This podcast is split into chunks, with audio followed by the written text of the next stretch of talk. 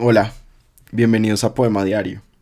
Hoy es la final del Mundial y mm, por eso hoy voy a traerles o regalarles o compartir con ustedes algo que no es un poema, pero que a mí me parece tan bonito y tan sorprendente como algunos poemas. Es la narración que hizo Víctor Hugo Morales, un narrador de fútbol argentino, eh, cuando Diego Maradona hizo el segundo gol a Inglaterra en México de 1986. Es, pues dicen que es el mejor gol que se ha visto en el fútbol. Y pues Maradona, ustedes lo habrán visto, igual les voy a poner acá los videos y tales. Eh, se sacó a todo el equipo de Inglaterra. Después de tres años o tres años después de que mm, Argentina, después de esa invasión absurda que, que hizo la dictadura, em, pues perdiera la guerra de las Malvinas contra Inglaterra. Entonces era como también un acto como de, de venganza o algo así. Entonces, em, voy a leerlo sin mucho entusiasmo, pues no digamos sin el entusiasmo de un, de un narrador de, de fútbol, pero acá va. Y al final les tengo una sorpresa.